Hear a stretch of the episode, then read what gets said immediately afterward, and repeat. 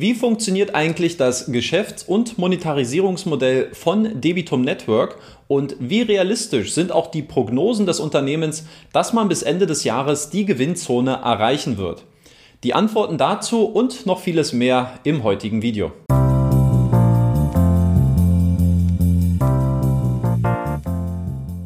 Und damit herzlich willkommen bei Rethink Peer-to-Peer-Kredite, dem YouTube-Kanal für ausführliche Analysen und tiefgründigem Hintergrundwissen zu Peer-to-Peer-Krediten.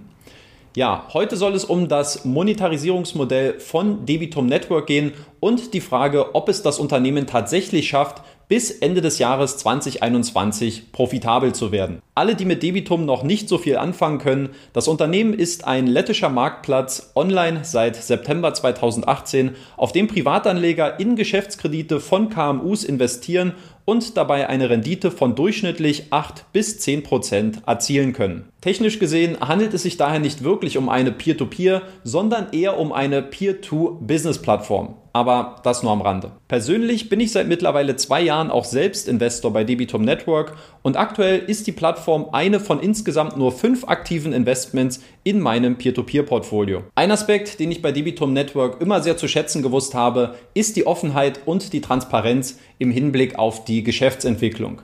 Egal, wann ich in der Vergangenheit auch mal eine Frage gehabt habe, am Ende kam in der Regel immer eine sehr aussagekräftige Antwort von dem Unternehmen zurück.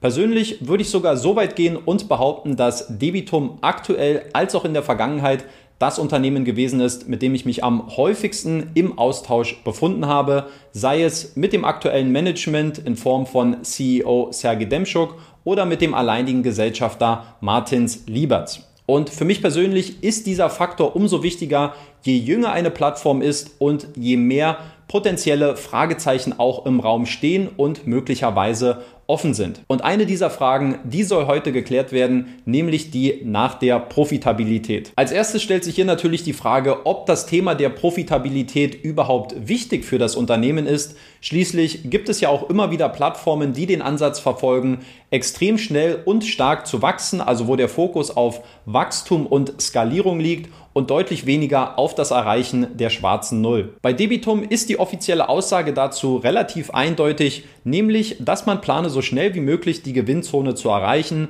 so wie es auch für die meisten kommerziell geführten, also gewinnorientierten Unternehmen der Fall sei. Gemäß dem Businessplan gehe man davon aus, dass man die Gewinnzone bis Ende des Jahres 2021 erreichen werde. Als Unterstützung diene dabei auch die Eigenkapitaleinlage in Höhe von 300.000 Euro, die als Teil der Anforderungen für die Brokerage Firm Lizenz eingebracht werden musste. Diese sollte laut Debitum ausreichen, um die laufenden Betriebskosten des Unternehmens zu decken, bis man die Gewinnzone erreicht habe. Der Faktor Profitabilität, der definiert sich in der Regel durch zwei Variablen, nämlich den Einnahmen auf der einen und den Ausgaben auf der anderen Seite. Schauen wir zunächst erstmal, wie Debitum überhaupt Geld verdient und wie das Monetarisierungsmodell eigentlich funktioniert. Bei einem Marktplatzgeschäftsmodell wenig überraschend verdient das Unternehmen sein Geld in erster Linie durch Provisionseinnahmen bei den angebundenen Kreditgebern, die ihre Kredite via Debitum zur Finanzierung anbieten. Interessanterweise verfolgt das Unternehmen hierbei aber zwei unterschiedliche Modelle. Auf der einen Seite gibt es eine klassische und fixe Vermittlungsgebühr, die in der Regel bei durchschnittlich 2% PA vom finanzierten Kreditvolumen liegt. Auf der anderen Seite gibt es einen All-in-Ansatz, bei dem im Vorfeld ein bestimmter Zinssatz für das Kreditvolumen festgelegt wird, zu dem der Kreditgeber seine Darlehen finanzieren will. Debitum kann die Zinssätze dann variabel auf der Plattform anbieten und gegebenenfalls an der Zinsmarge verdienen.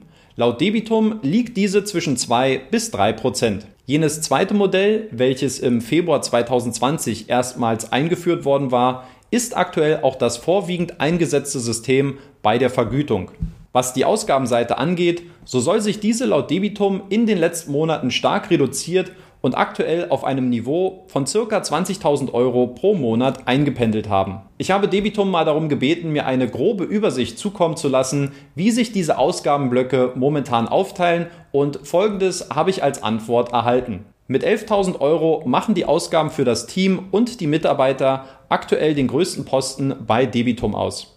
Danach folgen drei Posten mit jeweils 3000 Euro, wozu die Ausgaben für die IT bzw. die IT-Infrastruktur gehören.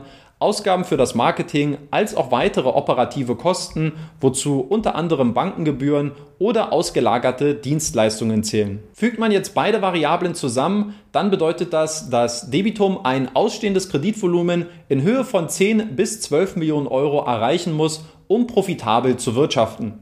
Schauen wir uns daher mal die aktuellen Zahlen an und wie auch die Prognosen seitens Debitum Network dazu aussehen. In dieser Grafik hier wird der Zeitraum von der Gründung im September 2018 bis zum Dezember 2021 abgebildet, da das Unternehmen bis Ende des Jahres anpeilt, die 10 Millionen Euro Marke beim ausstehenden Kreditvolumen zu erreichen. In Orange wird das monatlich finanzierte Kreditvolumen abgebildet und in Blau das insgesamt auf der Plattform ausstehende Kreditvolumen. Hierzu ein paar Zahlen und Anmerkungen. Erstens, bis Ende April 2021 werden die real erzielten Ergebnisse angezeigt. Danach handelt es sich um eine Prognose des Unternehmens, bei der die Zahlen zu Beginn des Jahres 2021 festgelegt worden sind. Durch den Sprung zwischen April und Mai lässt sich auch erkennen, dass Debitum aktuell etwas hinter den gesetzten Jahreszielen steckt. Laut Debitum sind die Gründe dafür, dass man a. ein größeres Kreditangebot prognostiziert hatte und b. dass ein größerer institutioneller Investor im April abgesprungen sei. Gemäß dem ursprünglichen Plan hätte man Ende April bereits bei einem ausstehenden Kreditvolumen von ca. 6,4 Millionen Euro sein sollen. Weil das Jahr aber erst zu einem Drittel vorbei ist, besteht für das Unternehmen durchaus noch die Möglichkeit, dieses Ziel zu erreichen. Zweitens, der Anteil institutioneller Investoren ist in den vergangenen Monaten deutlich angestiegen und liegt jetzt aktuell bei ca. 25 Prozent vom ausstehenden Kreditvolumen. Der Fokus hin zu größeren Investoren sollte jetzt eigentlich keine große Überraschung sein. Schließlich wurde dieser Trend bereits durch gezielte Maßnahmen in der Vergangenheit, wie zum Beispiel den Mindesteinzahlungsbetrag, eingeläutet. Und drittens auch noch ein Wort zum Verhältnis von Kreditlaufzeit und Kreditart. Denn manche werden sich vielleicht fragen, warum denn das ausstehende Kreditvolumen deutlich stärker wächst als das monatlich finanzierte Kreditvolumen. Und die Antwort, die ist relativ einfach, nämlich weil die Kreditlaufzeit zunehmend länger wird. In einem vergangenen Video hatte ich bereits mein Gefühl geäußert, dass die Assets bei Debitum nicht mehr so liquide und kurzfristig sind wie noch in der Vergangenheit und auch die mir übermittelten Daten bestätigen diese Vermutung. Während die durchschnittliche Kreditlaufzeit im ersten Jahr noch bei circa 100 Tagen lag, sind es aktuell schon zwischen 250 und 300 Tagen. Nach den mir vorliegenden Daten liegt die Ursache dafür in der zunehmenden Verbreitung klassischer Geschäftsdarlehen als primäre Kreditart. Rechnungsfinanzierungen, die tendenziell kürzere Kreditlaufzeiten besitzen, werden mittlerweile kaum noch angeboten und stattdessen machen die Geschäftskredite jetzt einen Anteil von ca. 80 Prozent aus. Das soll es dann an dieser Stelle auch schon wieder gewesen sein mit meiner sonntäglichen Analyse. Ich hoffe, dass euch diese Einblicke gefallen und gegebenenfalls auch weitergeholfen haben. Zum Abschluss möchte ich noch drei ganz, ganz kurze Abschlusskommentare loswerden. Erstens, wer sich von euch näher mit Debitum Network befassen möchte, dem würde ich empfehlen, mal auf meinem Blog vorbeizuschauen. Dort habe ich nämlich eine 360-Grad-Analyse zu der Plattform durchgeführt. Da findet ihr alles, was ihr wissen müsst.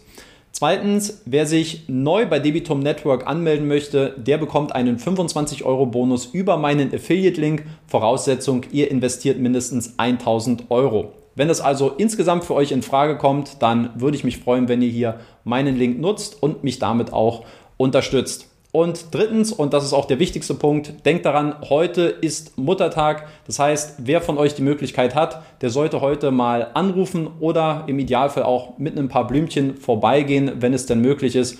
Und äh, da wird die Mama sich sicherlich freuen. Ich mache mich jetzt auch auf den Weg und ähm, sage deswegen in diesem Sinne, danke fürs Zuschauen, danke für eure Aufmerksamkeit und bis zum nächsten Video.